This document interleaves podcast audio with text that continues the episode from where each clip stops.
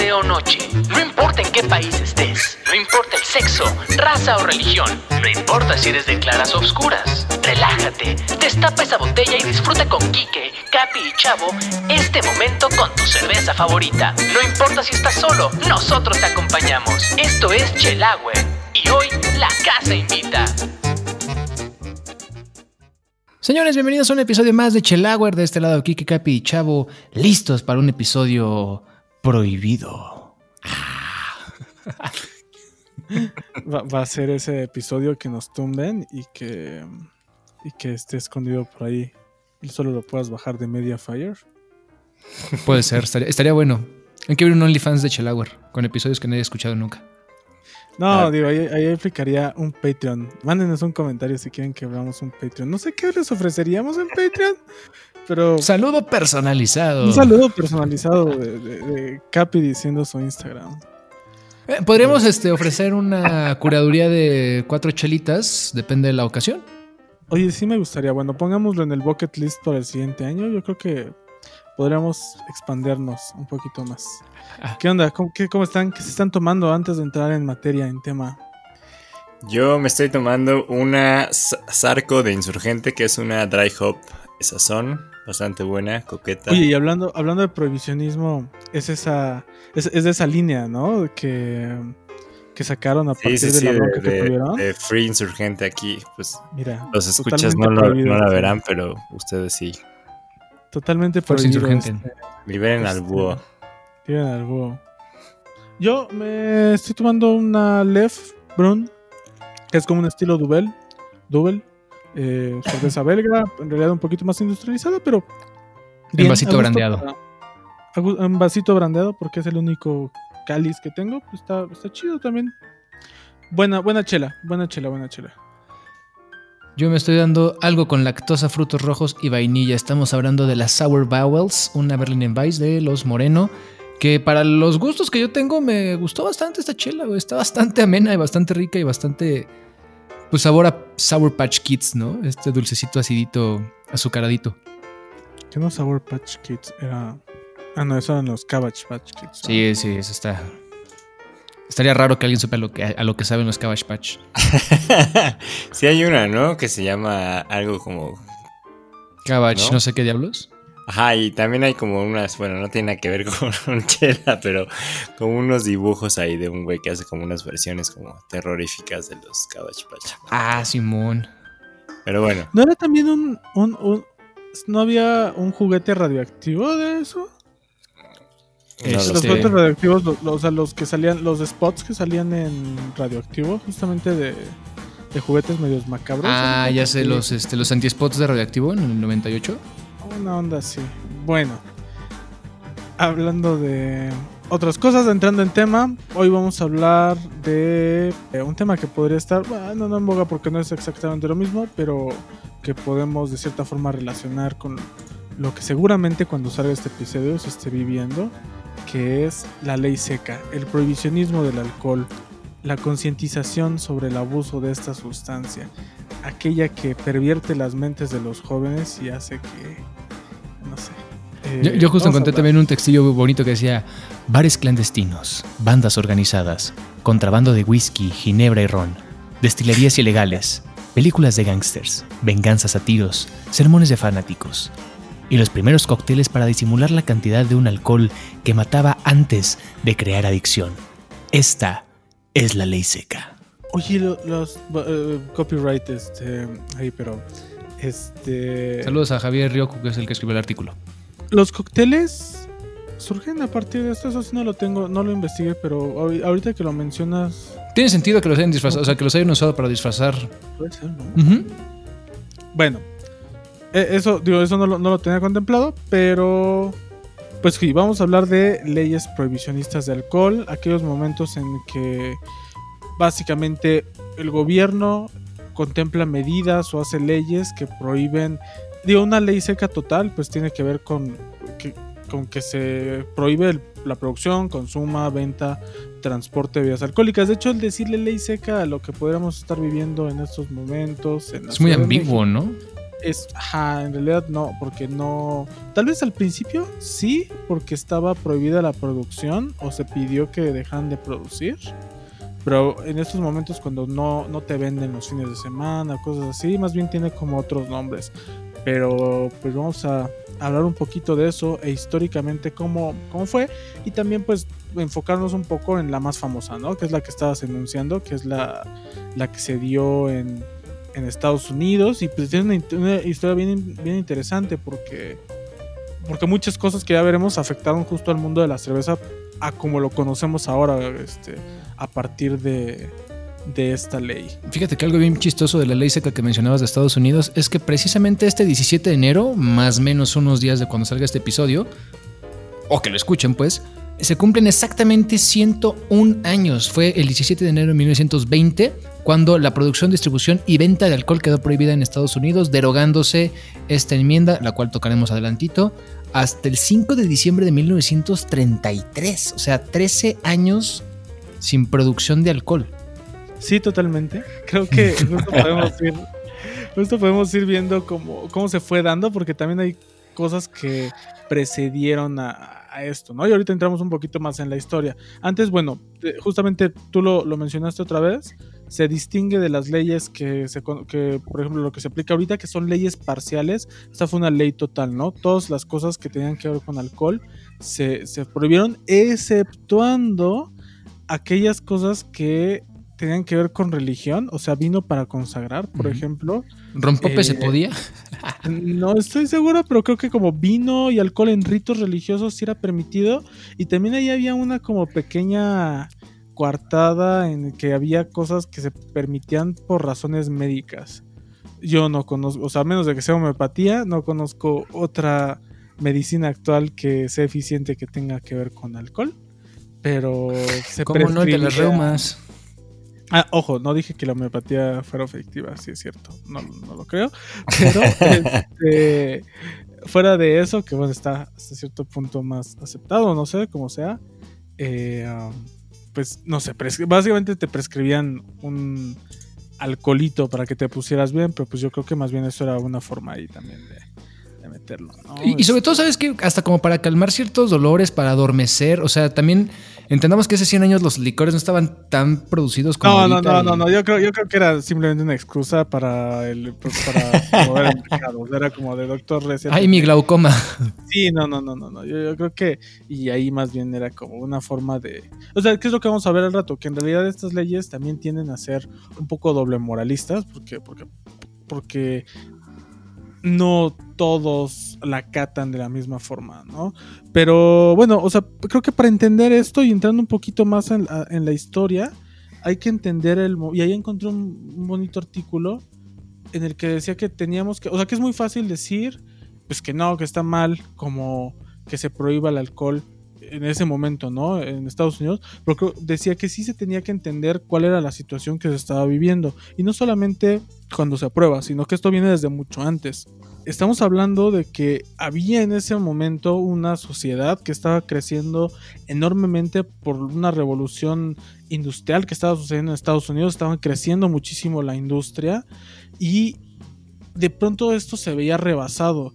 O sea, había fábricas que estaban produciendo mucho y era un país extremadamente joven que no tenía cómo tampoco pues regular todo lo que estaba pasando. Entonces también, y una sociedad que no estaba todavía bien consolidada como tal o con una identidad, necesitaba de cierta validación moral. A eso se le, se le va sumando que a partir de esta industri- industrialización también se le empieza a, juntar toda una oleada de pobreza, crimen, existía todavía la esclavitud, prostitución, y ahí una cosa que, que, que sí es directa, pues es el alcoholismo. Porque justamente también se estaba produciendo tanto, y las cervecerías incluyéndose, y no había tanto consumo, los bares empezaron a tomar medidas de mercadotecnia bien violentas para engatusar, de cierta forma, a la gente para que consumiera. Entonces se le vendía a menores de edad, aunque no estuviera permitido del todo, Y, eh, y en los bares era así como, ven, te regalamos comida, te regalamos tal, pero ven, toma. Y eso sí fue provocando un alcoholismo en la, en la población, como tal como pandemia de cierta forma. Nada que no puede- pase.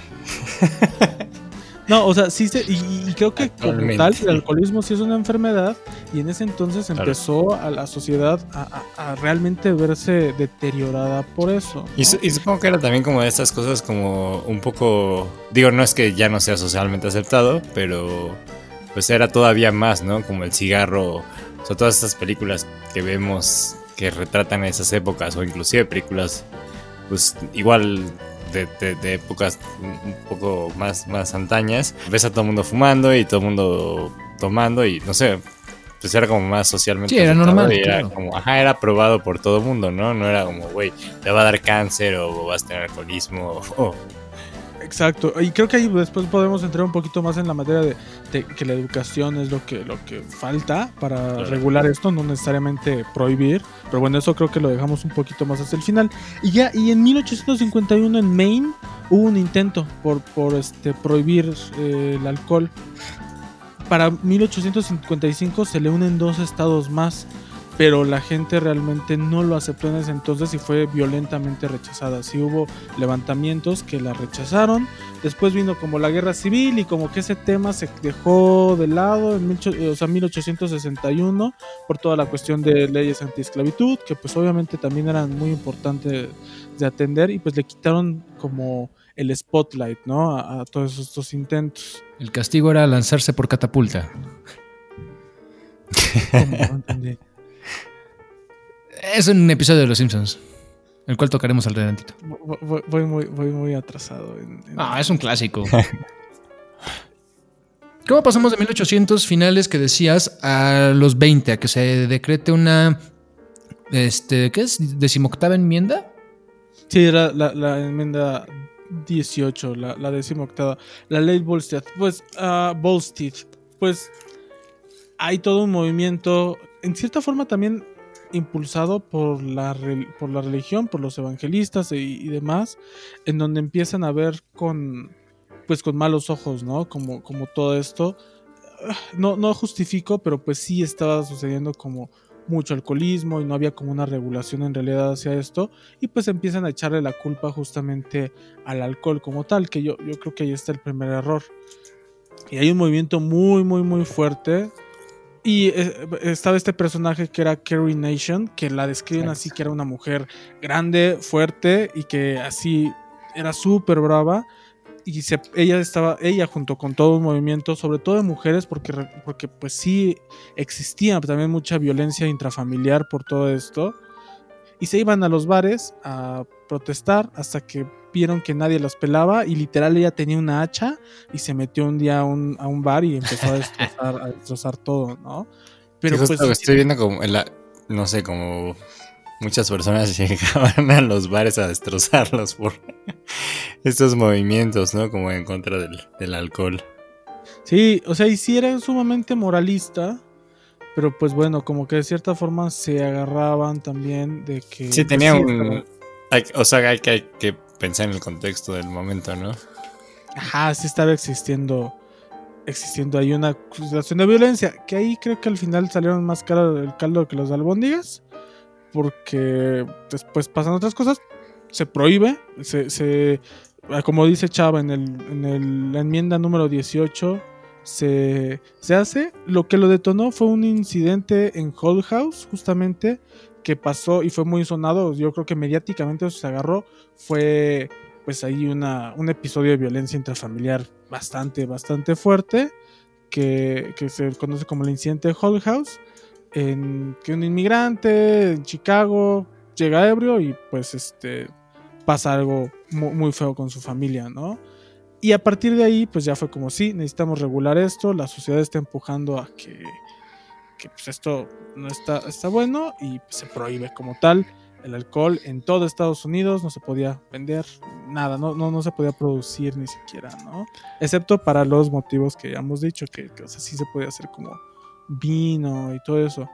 ¿Y ahí qué pasó? Fíjate que hay una cosa también interesante. Hay un economista que se llama Irving Fisher que él sacó todo un estudio en el que a, a su nivel de teoría, marcaban eh, que los trabajadores de la época ingerían cinco tragos fuertes antes de irse al trabajo, lo que Pues, hacía que redujeran un 10% su producción. Toma si es cierto, si es falso, si sí, si no, pero pues obviamente con esto dice, no, es que era un cuate que ni siquiera tomaba café, no comía carne roja.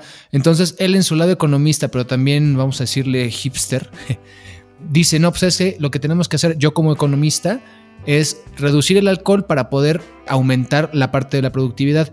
Una cosa que nadie calculó es que en plena ley seca se venía la crisis del 29. Una crisis que llegó cuando los trabajadores tenían que además estar sobrios y ser más productivos que nunca, cosa que sabemos que por supuesto no pasaba, porque hay datos que indican que durante, sobre todo los primeros dos o tres años de la ley seca, la gente ya estaba tomando hasta dos veces más de lo que se tomaba antes de toda esta ley seca. Entonces es muy interesante ver cómo teóricamente a veces funcionan las cosas, pero pues no. No, mira, y justo a, eso era lo que quería entrar. Todo lo que, bueno, lo que históricamente se ha demostrado que las leyes prohibicionistas, y no solamente hablando de alcohol, sino en general de, sustancias, es que al final lo que va, lo y bueno, me voy a ir solamente a ese caso, después podemos ampliarlo un poquito más, pero pues lo que pasó en Estados Unidos fue, pues nada, que en primer lugar era bien difícil controlarlo porque el contrabando era bien difícil de detener, ¿no? Venía de Canadá, venía de México y realmente no podían este, tener una forma de controlar lo que entraba de alcohol al país. Eso por el lado de lo que entraba, pero también se comenzó a producir cosas eh, caseras, que también es peligroso, porque es más fácil hacer destilados de cierta forma antes que fermentos. Pero No, tus revés, chelas quedan ¿no? ricas, güey. Tampoco te eches para abajo. Toma más tiempo hacer fermentos, ese es el problema también. O sea, como que era, era más fácil. Justo estaba, yo también pensaba que hacer fermentos Claro. era más fácil. Pero es menos Sí. riesgoso, ¿no? O sea, para la salud. pero lo que humana. querían eran bebidas también más fuertes. Claro. Entonces, No querían seguridad, solo ponerse más idiotas. Exactamente, o venderle a la gente para ponerse más ebria. Órale. Entonces, y esto es más peligroso porque pues al tú hacer una, una bebida fermentada, pues no pasa de que te dé una buena diarrea y, y ya, ¿no? En el peor de los casos, o que sepa muy gacho. Pero ya cuando te pones a destilar, y ahí fue cuando surgen todas estas cuestiones de los moonshine y también el que le llaman el gin de, de bañera, que no sé realmente cómo se hace el gin de bañera. Pues, pero- según yo, eso, ese, ese capítulo de los Simpsons sí tiene su origen en esa onda, ¿no? O sea, Sí, la gente sí. sí. tenía. O sea, pues, güey, ¿qué, qué mejor contenedor que una que tina, supongo, y como pues todo, todo era muy casero y pues intentaba ser como lo más. De hecho, en América Latina se llama posible, ¿no? Homero contra la Exacto. prohibición, pero en inglés es Homer versus the 18th Amendment. O sea, es tal cual como se hacía, sí, claro. Esa no la he visto, la voy a buscar justo después de verla. Está muy, está muy bueno. Temporada Sí, 8. Y alrededor de todo esto, pues surge pues el crimen organizado, ¿no? Ya ya conocemos todas las películas de gánster, o sea, en realidad todas estas películas de gánster y así era justamente por este problema, ¿no? Y todo lo que el crimen organizado para, o sea, contiene, ¿no? Obviamente empieza Sí, a ver. como los, los grandes gangsters, pues todos salieron de esa época, ¿no? Al Capone y toda esa banda, como pues inmigrantes italianos y no solo italianos, ¿no? No, no hay que eh, como segregar a esos güeyes, no eran los únicos, obviamente, mafiosos en Estados Unidos, ¿no?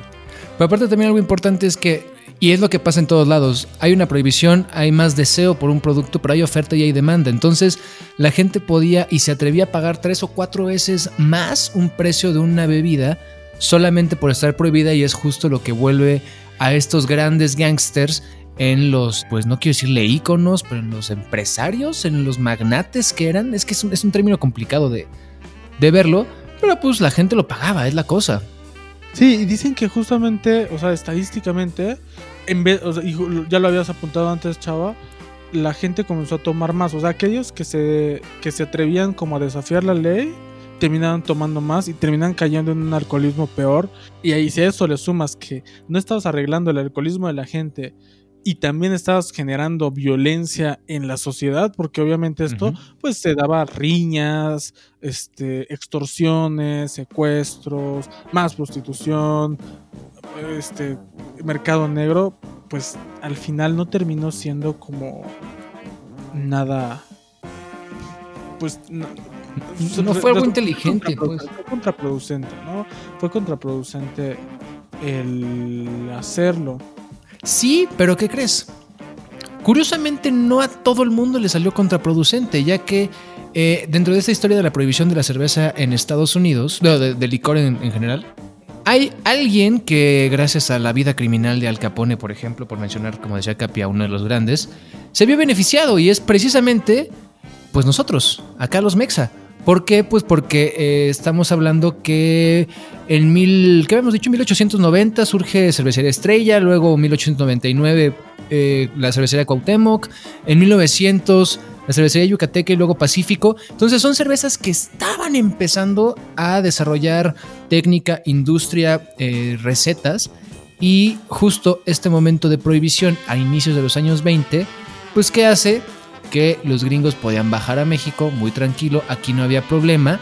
Y también, sobre todo, se podía perfeccionar mucho en la parte de recetas y de fábricas. En el 25, por ejemplo, había 30 cervezas de eh, 30 fábricas de cerveza en nuestro país y una producción nacional podía llegar a aproximadamente 50 millones de litros, lo que pues obviamente para 1925 era bastante. Entonces, eso hacía que la gente bajaba, echaba chelitas, nosotros las producíamos, las mejorábamos y de ahí arrancó. Entonces no todo el mundo salió perjudicado.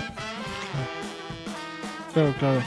Que de hecho es lo que siguen haciendo muchos gringos todavía, ¿eh? Muchos de los que viven en San Diego y eh, ciertas partes de Texas y demás. Sí, eh, cuando estás morrito, estás en, saliendo de prepa, la universidad, lo que sea, bajan a México, se echan unos pegues porque tienen 18, aquí sí pueden. Y, se- y para ellos es, por ejemplo, una chela es de menos de un dólar.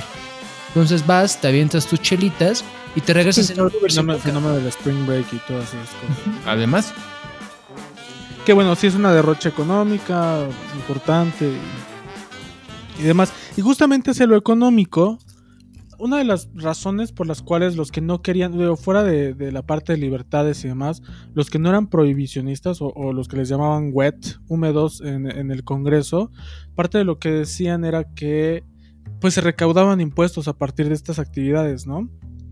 Entonces, se recaudaban impuestos a partir de la actividad alrededor del alcohol y pues decían que no, el gobierno no podía perder eso, que era una aportación grande.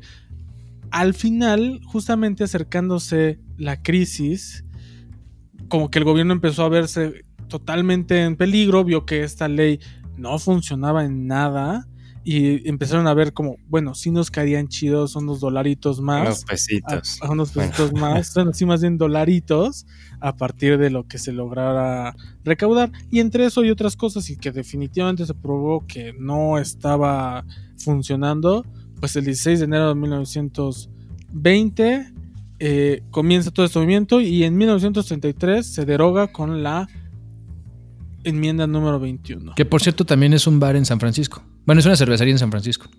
La 21st Sí, porque Amendment. justo, justo, justo hay como todo este. Esta. Que- que cosa según yo- política alrededor de, de esa enmienda, La, ¿no? la- la enmienda 21, que es la que deroga la 18 que decíamos ahorita, es, corríjanme si alguien sabe más de historia de Estados Unidos que yo, es la primera vez que una enmienda deroga a la, a la anterior. Según yo, nunca había pasado. No lo sé. No, no, no. es que en Hamilton no lo dicen, entonces no sé. Pero bueno, es la anterior exactamente, ¿no? Si fue 18, 21, no sé cómo funciona. No sé cómo está la 19 y la 20, pero Pero 5 de diciembre del 33 se termina la ley seca y pues ya.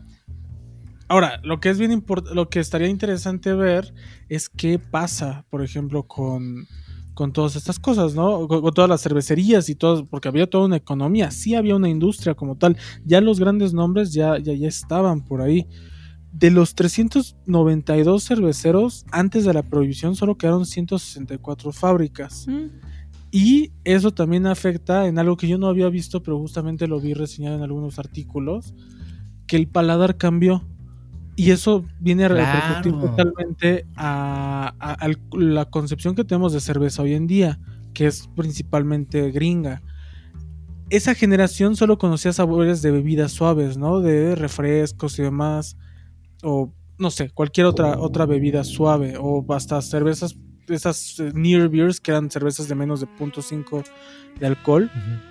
Y su paladar, pues estaba muy acostumbrado a sabores muy dulces y demás. Cuando prueban los estilos bávaros o los estilos que se estaban haciendo en otros lados, en Europa principalmente, pues eran bien amargos.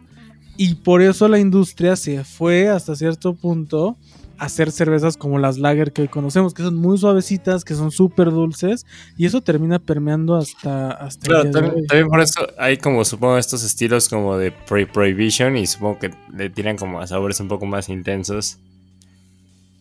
¿No? Que Que a las, lagers son con- más intensas. Contrario a las lagers que, que mencionas como de pues, la banda que no había probado muchas chelas, ¿no? Colima sacó unas como un año, ¿no? La Pre-Prohibition Lager. ¿Sí fue Colima? Hubo una, según yo sí, la Palo Verde. Ah, sí, Bueno. totalmente. Sí, y también está. Sí, sí, totalmente. Sí, totalmente. La, la Steam Beer de Anchor Brewing. este, House hay, una, hay una loba clandestina de cervecería loba aquí en México.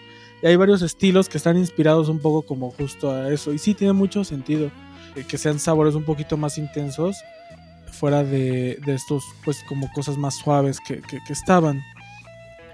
En realidad el paladar, vamos a llamarlo así, el paladar norteamericano cambia otra vez hacia buscar todo este rollo de IPAs y demás. No es tan nuevo, bueno, sí, ya son 40 años, pero hasta el 79, que, porque ahí todavía no estaba legalizado el homebrewing, hasta el 79. Kike tiene como un gong ahí en su casa. Ya llevas como cinco gongs, güey. Ah, perdón, güey,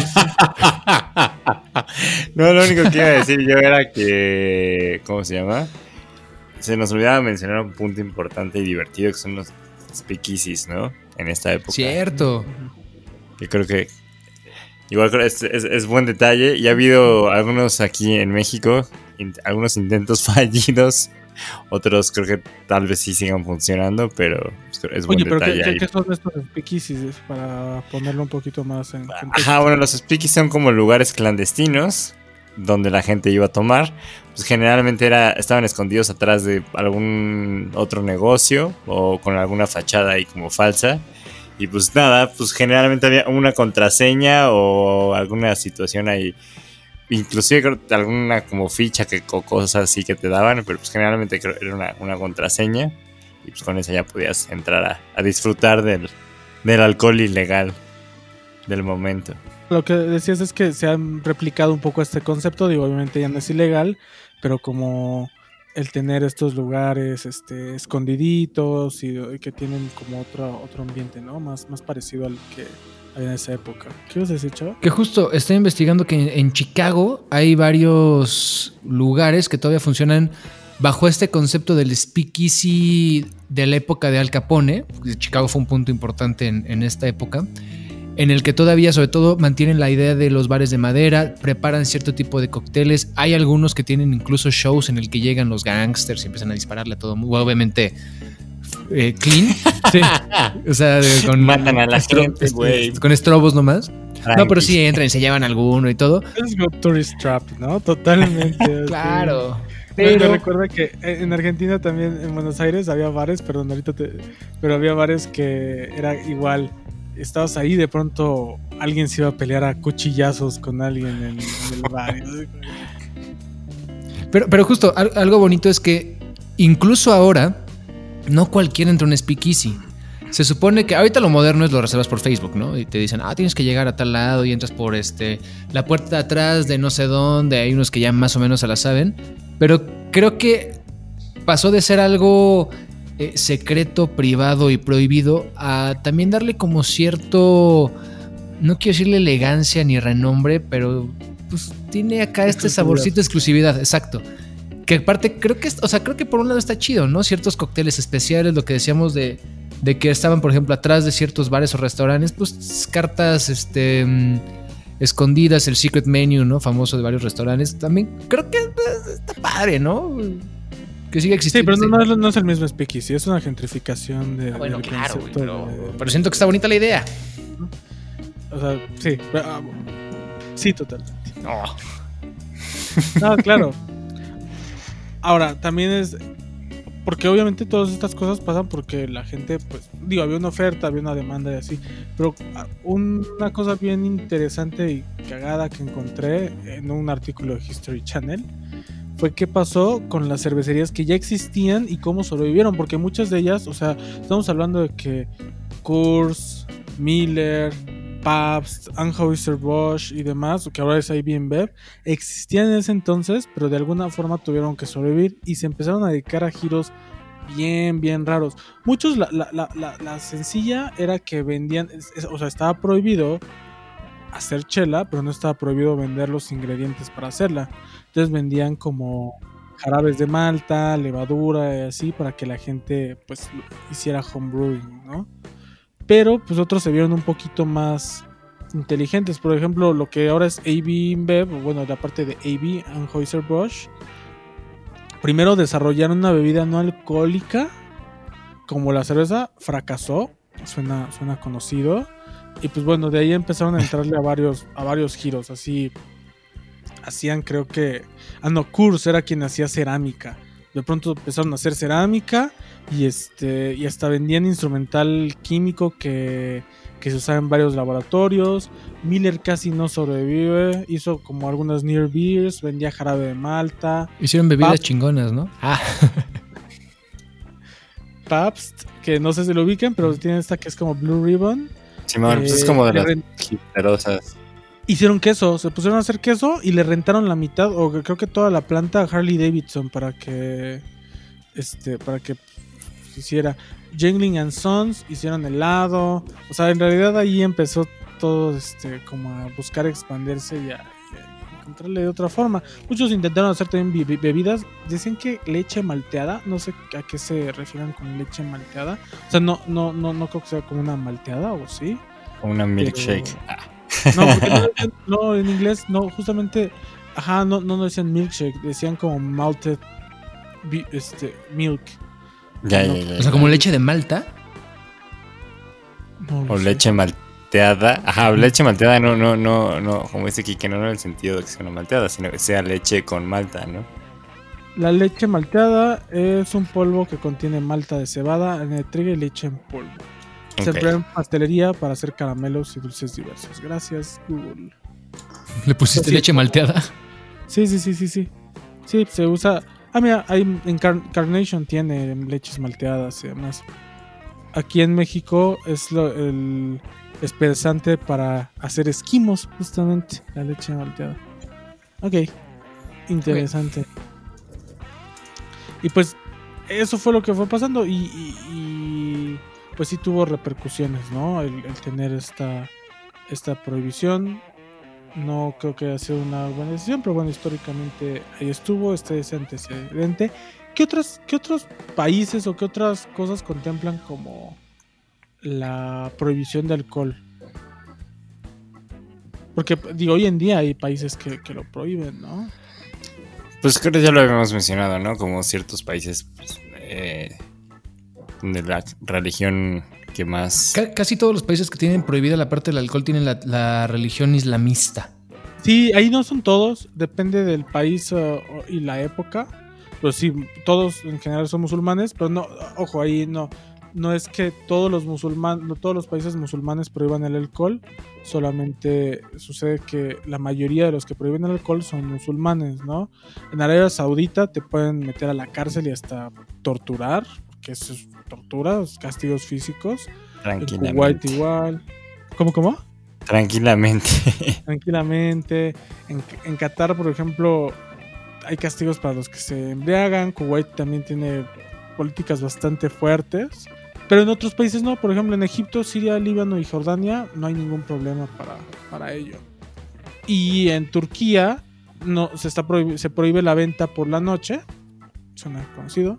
Y a un radio de. Y está prohibido a un radio de 100 metros alrededor de mezquitas y, y escuelas. Bueno, y las regulaciones alrededor de ello, ¿no? Capi, tú nos habías platicado lo que hace Suecia, ¿no? De tener la cerveza o las bebidas este, alcohólicas de los gobiernos y lo tienen regulada de cierta manera que es muy diferente a las normales, digamos. Pero yo había encontrado una nota de la BBC que hasta 1989, el 1 de marzo de 1989, Islandia quitó el prohibicionismo hacia la cerveza, algo que duró pro- aproximadamente un siglo. Y es que por ahí de los 30 y ciertos licores perdón, hasta los 30, el vino y ciertos licores fueron legalizados, pero la cerveza no lo estaba, ya que eh, se consideraba una bebida antipatriótica allá en la tierra de Bjork. De hecho, hasta hoy existe el día Jodagur, no sé cómo se diría, pero es conocido como el Día de la Cerveza, que es justo el 1 de marzo, y Y justo decían que era una, una cerveza, digo, que era una bebida que no representaba los valores de- del país y demás, era antipatriótico y por supuesto ilegal. Esto se hizo durante aproximadamente eh, pues 100 años y cambió a raíz pues de los referéndums de eh, ciertos eh, movimientos independentistas y de referéndums y demás. Entonces está muy cagado porque como que no te imaginas que Islandia pueda tener vetada una bebida solo porque se ve fea, ¿no? No sé, como que me imagino a los islandeses más chidos y más tranquilos. Pero está bastante curiosa es- esta, esta historia. Sí, to- to- todas estas leyes siempre, bueno, no, no, eh, exceptuando cuando, bueno, no, sí, casi siempre se escudan en motivos morales, ¿no? Creo que es lo que, lo que pasa, como con cualquier otra dro- droga, eh, es lo que pasa. En, es curioso que es en España y en Latinoamérica donde más sucede la cuestión de leyes secas parciales, que es que bajo ciertos eventos, sobre todo políticos, eventos políticos como elecciones y demás, se decida la, se prohíba la venta de alcohol. Pero eh, lo que vi es que se repite como en todo Latinoamérica y España, en general, esa, esa tendencia, como que se les hace chido, digo, ah, no, si va a haber votaciones y, y, ya, y eso pasa en México desde 1915, justamente para procesos electorales. Y creo que siempre es así, ¿no? Hay elecciones y Ley seca, sí, sí, sí, nacional y todo el pedo. Digo, todo el mundo se previene, pero o nunca Es que, a falta ver- la tienda donde sí venden, ¿no? E- ese es un tema porque se supone que, o sea, te avisan cuándo va a ser la ley seca, ¿no? Por ejemplo, en este caso, cuando todo este asunto de la pandemia dicen, bueno, a partir del viernes, estas delegaciones no van a poder este, vender alcohol. Pero pues de entrada tú ya sabes cuáles sí y cuáles no. Es decir, si a mí me dicen Álvaro Obregón no vende, pero Coyoacán sí, ah, bueno, ya sé que me voy a ir al Oxxo de cruzando la calle. O si me dicen Benito Juárez sí se puede, te vas a mover a- al que sigue. Pero si dicen va a ser un bloqueo total, pues simplemente vas a comprar chelas con tiempo. Un, un- bueno, ni siquiera te voy a decir una o dos semanas, uno o dos días Días. antes. Y, o sea, yo no le veo sentido, sobre todo me acuerdo cuando, cuando esto inicio de la pandemia que prohibía las fiestas y todo, y aún así había fiestas con mucho alcohol. Pues sí, la gente las compraba y no había bronca y todo pasaba normal. Entonces, realmente lo vemos como algo útil a título personal si quieren, sobre todo que se cante y que se avise. O sea, no es como que más fácil llegar a decir, ¡pum! Se la pelation todos hoy, ya, bye. Pues sí, pero también supongo que debe haber, pues de todos modos le tienes que avisar a los negocios anticipadamente, ¿no? O sea, yo creo que va, va más por ahí que, que sea como de buenas a primeras que avisen. O sea, supongo que tiene que haber ahí una planeación previa, ¿no? Pero digo, ¿tiene sentido? No, y, por- y- y tampoco porque en, en los restaurantes pues siguen vendiendo y en los bares, o sea, sí. pues, supongo que, digo, igual no todo el mundo, pues chance pueda financiarse una pedota en un bar, pero pues igual y te previenes si te compras unas buenas chelas y las guardas en tu casa, ¿no? Yo, en mi opinión, digo, son dos cosas distintas. O sea, sí separaría esta ley seca que existe en eventos políticos, da como en elecciones. O sea, creo que sí, al final tienen que ver con lo mismo, que es como, en mi particular opinión, una forma del gobierno de decir, ah, estamos haciendo algo cuando en realidad no se están tomando cartas sobre el asunto. En pandemia lo que se estuvo diciendo era, sí, para prevenir reuniones, prohibir fiestas, que también creo que es demasiado proteccionista, eh, en el sentido de, pues, no lo deberíamos estar haciendo, pero creo que pues, deberías saber por qué no lo tienes que estar haciendo. Ahí no sé, ahí creo que se tiene que combatir de otras formas, mucho más profundas. Pero, y también la cuestión de violencia en el hogar, que también, repito, es justamente, creo que es lavarse las manos de, ah, estoy tomando medidas al respecto porque está sucediendo esto, cuando en realidad no se está haciendo una, una política activa realmente de prevención de riesgos, de, disminución de daños, este, que debería pasar así con, no solamente con el alcohol, sino con, con todas las sustancias, ¿no? Claro. eh, con, con las drogas. O sea, creo que el prohibir algo está otra vez como a mi particular forma de ver demostrado que no funciona porque pasa todo esto. La gente lo sigue haciendo, se va a prever. O sea, es lo mismo, lo que estás, los que están, lo que estaban describiendo de las colonias, o sea, de que me paso a la siguiente y así, es lo que estaba pasando en Estados Unidos. Se iban a Canadá, se iban a México y, y ya. No estoy diciendo que los males que trae, o sea, no estoy diciendo que el alcoholismo se valga o que haya violencia, por supuesto que son problemas graves, pero creo que en realidad se tendrían que, atender de, desde otro lado, ¿no? Y sí desde la política, o sea, sí está mucho también de, creo que en cada quien puede decidir y demás, pero sí el gobierno, sin afán de ser proteccionista, podría ayudar de otras formas. Pues sí, yo creo que también estoy de acuerdo que también hay otras medidas. Pues la gente siempre va a hallar la forma de pues digo, hasta nosotros lo hemos hecho. O sea, de verdad, acá por la casa, pues es cosa de, de verdad, es, es, es, cosa de una cuadra donde venden y donde no. Y pues no sé si va, si todo el mundo tiene una fiesta, digo, antes de la pandemia, creo que a varios nos pasaba y sabías que iba a haber ley seca, pues te prevenías si comprabas alcohol antes, ¿no? O inclusive, eh, no sé, los fines de semana que pues a las 12 ya no venden, pues ya sabes que en tal lado venden o... Que le echas un ojito y le dices te lo pago en cash. Me contaron. No estoy diciendo que esté bien, para nada. No, no, no. Pero pues todo el mundo, no sé, compras más antes o más temprano, o sea, ¿no? O sea, siempre sí, yo, yo vas allá la forma de... Vámonos por lo legal, o sea, no pensemos sí, claro. en... Claro. O sea, no pensemos en, en, en el, la extorsión o demás, ¿no? Justamente, o sea, pensando en que es legal que te vayas a la siguiente colonia o algo así o que compres, pues va a seguir pasando, e incluso hasta en lo legal, y hasta se puede dar que vendan botellas adulteradas y, cosas así, que son bien peligrosas, ¿no? Ahora, también es peligroso, eh, pues no sé, o sea, el, prohibirlo, pues sí va, a generar otro tipo otro tipo de cosas. Yo ahí repito, o sea, creo que hay otras cosas que tienen que ver, otras leyes que se pueden, o sea, desde al menos desde la parte política, pues tienen que ver más con la concientización y disminución de, de, riesgos, ¿no? Hace, hace poquito, justo mi novia me enseñaba unos carteles que eran en Noruega, si, no, si mal no recuerdo, y me gusta, o sea, me gustó mucho esa campaña, ¿no? Porque te ponían en primer lugar y muy diferente a las campañas que vemos aquí en México. Justo la contrasté con otra. Era, era perdón por mi gong. Este, era sobre drogas y te ponían así como, te ponían una chava normal, así, una chava que, o sea, bueno, no normal, pero, o sea, sí, una chava común y corriente y te decían como, ella es Ana, tuvo una sobredosis de heroína pero sus amigos sabían a dónde llevarla y cómo actuar en el momento, ¿no?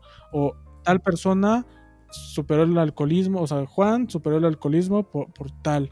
Y nada más lo que estaban promoviendo era darle información a la gente que supiera qué hacer, qué le iba a provocar. Y ya, y en comparación aquí, me acuerdo justo que había unos carteles como él es Pedro y fumó piedra y así un güey así todo ojeroso. y era justo, justo quisiera hacer ahí como un, un, alto porque de hecho sí hay, hay, hay, al menos un par de fundaciones que yo conozco, e inclusive conozco un par de personas que laboraban en ellos, que son fundaciones que se, justo se dedican a eso, tiene, a eso que dice aquí que tiene un nombre y se llama reducción de daños. Y justo pues la historia es que pues güey, a ver, ya te vas, ya vas a chupar, ok, vas, a meterte tal droga, ok, pues solo hazlo con el mayor cuidado y cautela posible, ¿no? Estos chicos se dedicaban a ir a ciertos festivales y era como, bueno, a ver, pues llevaban a un químico que sabía del asunto y pues le daban a analizar sus drogas y era como, güey, a ver, esto es tal. Ah, ok, me lo voy a meter o no me lo voy a meter, ¿no? O esto tiene tal esto porcentaje. Es ah, sí, sí, sí, de verdad, así como, güey, esto no mames, mejor no, ni siquiera, ni siquiera te lo vayas a meter, ¿no? Porque no, no tiene nada que ver. Inclusive creo que con el alcohol se puede llevar a, a, a esta manera, ¿no? De decir, a ver, toma agua entre una copa y tal copa, si ya te sientes mal, mejor párale. O sea, creo que todo con medida puede ser controlado y... Entiende lo bien, que ¿no? esto le va a causar a tu organismo fuera de moralidades Exacto. y decide tú, si ya que sabes todo lo que va a causarte, si tú decides utilizarlo, ¿no? Uh -huh. Ahora, puede haber otro tipo de políticas también, o sea, creo que todo esto es educación, ¿no? El crear una cultura alrededor. Vamos, tal vez las drogas es muy amplio y sería mucho más complejo meternos, pero vamos como solamente con el alcohol. Sí que exista, pues también como información honesta hacia esto. Tal vez sí desincentivar como algunas cosas, o sea, no sé, por ejemplo. Perder ciertos tabús, ¿no? ¿Mané? Perder ciertos tabús. Sí, pero también sí des desincentivar algunas cosas. Por ejemplo, la cultura del shot o sea, eso sí, no, no siento que sea un consumo responsable, por ejemplo, ¿no? Y, y, cuántas veces no lo vemos. Tampoco es para satanizarlo, pero pues igual decir que pues no es tan, tan chido. O sea, si vas a tomar alcohol, tal vez lo mejor sea que lo disfrutes de otras formas. Tampoco digo que se pueda regular eso, simplemente pues enseñar y, y- y dejar a la gente, pues eso, porque ya vimos que prohibiéndolo, pues es como cuando te dicen que no hagas algo, ¿no? O sea, O, Vas a ir o a- enseñarle a la gente, a ver, ¿quieres hacerte, por ahorita que seas muy bien lo del shot? Bueno, pues mira, te recomendamos este tipo de licores porque tienen menos grados, porque tienen este efecto, porque simplemente no es tan... O sea, hay gente que shotea con mezcales, por ejemplo, y dices, ok, va a tener todo este tipo de consecuencias. Hay gente que podría shotear con un tequila de 3000 varos, dices, mira, si quiere, y al final va a decir, bueno, pues si quiero yo lo pago y es mío, ¿no? Pero creo que justo todo gira en torno a hay que educarnos, el, por ejemplo, con ciertas drogas, esto te hace, esto no te hace, lo mismo que a nosotros nos pasa con las chelas.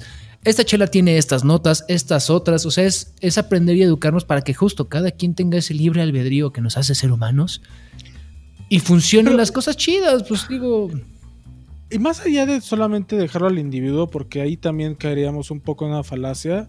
O sea, porque sí, sí, sí está el individuo y creo que es parte muy importante y esta libertad que tenemos, pero sí puede haber regulaciones que no son eh, proteccionistas. Bueno, sí, sí protegen, pero no en el sentido de, de imponer algo, sino simplemente, por ejemplo, en el programa de Cicerón, y esa parte está interesante, aunque sea tal vez la más de hueva, hay una parte en la que en teoría, una persona que sirve alcohol en un establecimiento debe saber reconocer los síntomas de una persona que se está intoxicando de más ¿Mm? y decidir no darle más, ¿no? O sea, si la persona ya quiere irse después y tomarse una botella, pues está bien, pero como establecimientos eh, también debes tener esa, esa conciencia, ¿no? Tú por vender podrías, y muchas veces yo creo que pasa, ¿no?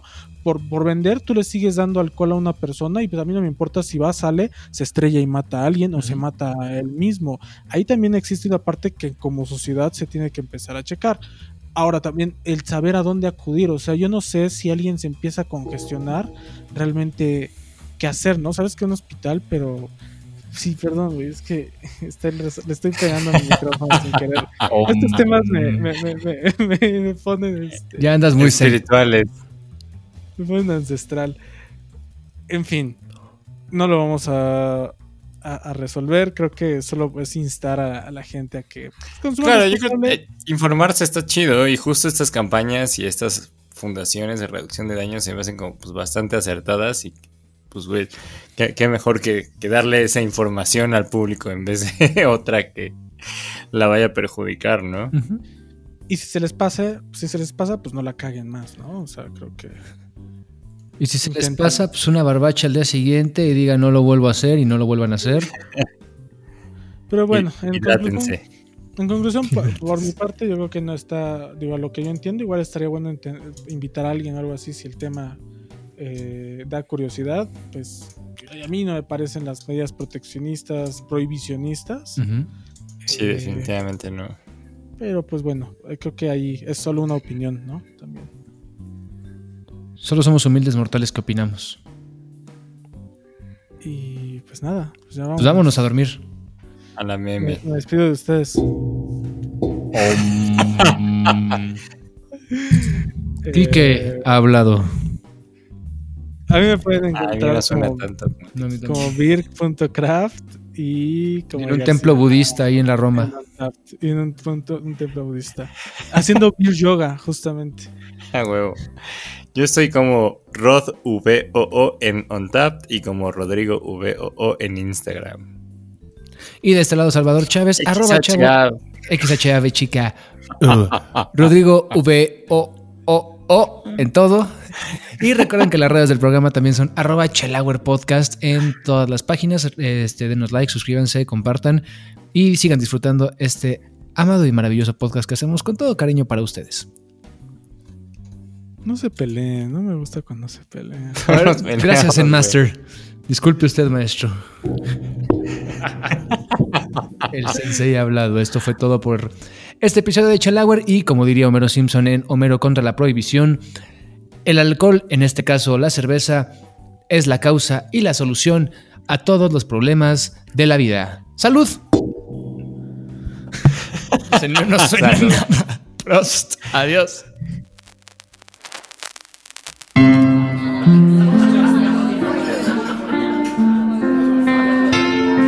La barra ha cerrado y este podcast se ha terminado.